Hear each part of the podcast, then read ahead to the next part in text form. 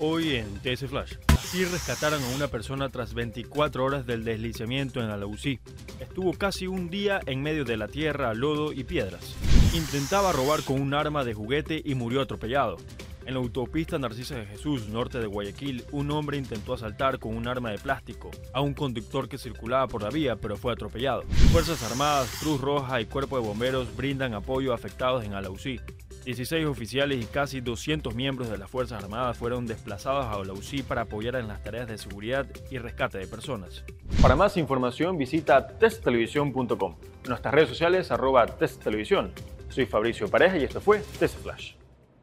TC Podcast, entretenimiento e información, un producto original de TC Televisión.